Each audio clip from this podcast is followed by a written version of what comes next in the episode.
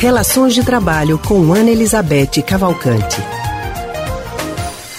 E nós já estamos ao telefone com Ana Elizabeth Cavalcante, que é psicóloga e psicanalista do Centro de Pesquisa em Psicanálise e Linguagem, CPPL, e hoje Ana Elizabeth vai falar sobre os estudos durante a quarentena. Ana, boa tarde.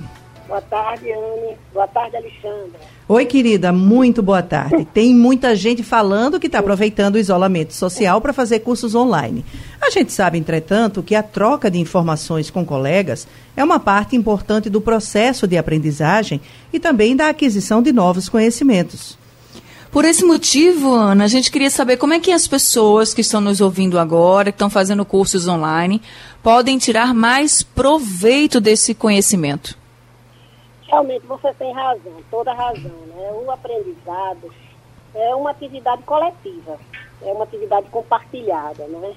é, um, é algo que se faz junto, sempre. Não existe nenhum processo de aprendizagem que não seja compartilhado. Ninguém chupa nada do dedo, ninguém é, aprende nada sem a contribuição dos outros. Mesmo aqueles que se dizem autodidatas, em algum momento das suas vidas, eles precisaram do, do, do outro, né?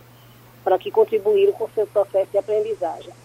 Então, isso é verdade. E esse contato, né, essa necessidade do contato com o outro, nesse momento agora de quarentena, vocês devem estar observando isso, todos nós estamos observando, está sendo uma coisa tão valorizada, né? A gente, eu tenho é, tido muitos, ouvido muitos relatos, né? De que pessoas que da, da, de, têm tido muito mais necessidade de ter contato com os familiares, com os amigos, com os, os, os colegas de trabalho, né? Muitos amigos até que às vezes estavam meio afastados, familiares também que às vezes estavam meio afastados, né? Nesse período começam a ter essa necessidade. Então eu ouvi essa semana um relato curiosíssimo em relação ao trabalho, né?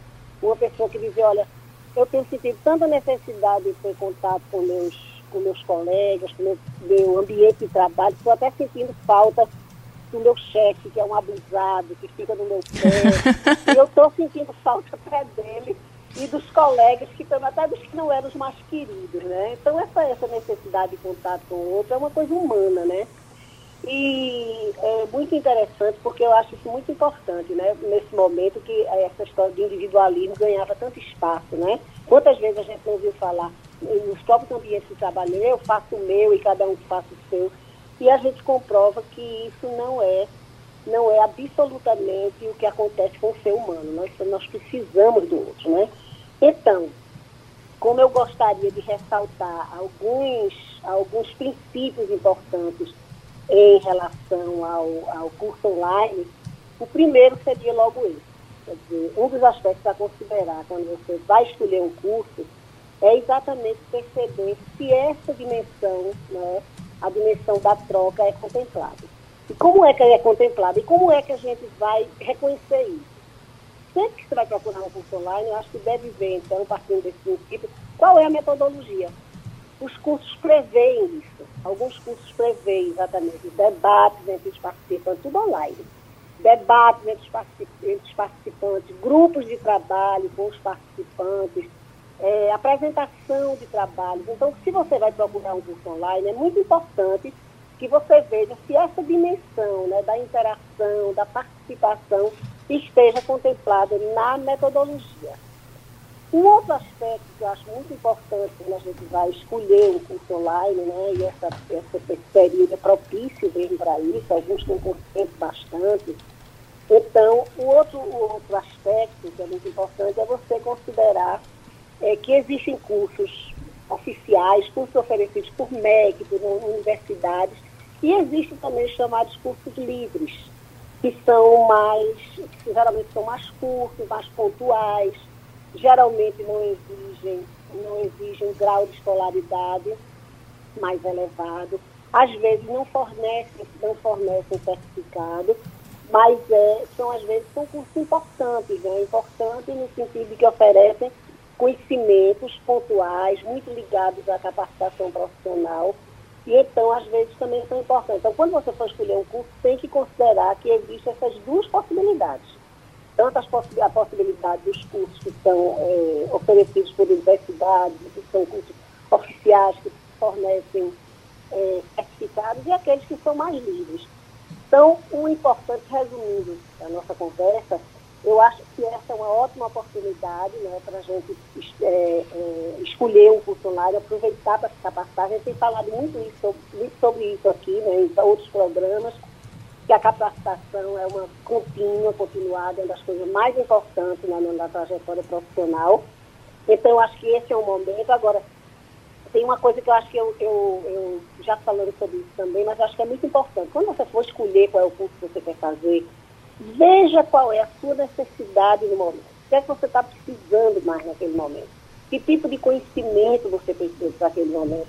Qual é o tipo de, investimento que você pode fazer, tanto financeiro como de disponibilidade mesmo? O curso tem para todos os bolsos, todos. É, tem os cursos desde gratuitos até aqueles que são realmente muito onerosos.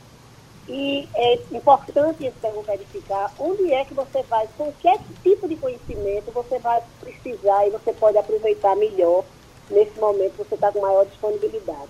E a coisa mais, mais importante, existem cursos que são é, é, fornecidos por instituições que acreditam de indiscutível credibilidade. As universidades, o próprio MEC, as fundações, como a, funda, como a FGV, esse você não precisa de grandes de grandes pesquisas, né, para saber da credibilidade dessas instituições.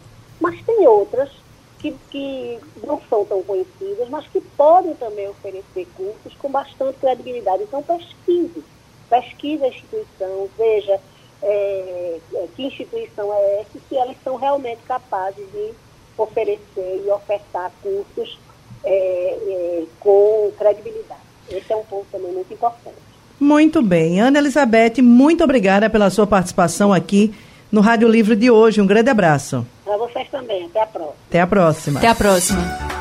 Conversamos com a psicóloga e psicanalista Ana Elizabeth Cavalcante, do Centro de Pesquisa em Psicanálise e Linguagem, o CPPL.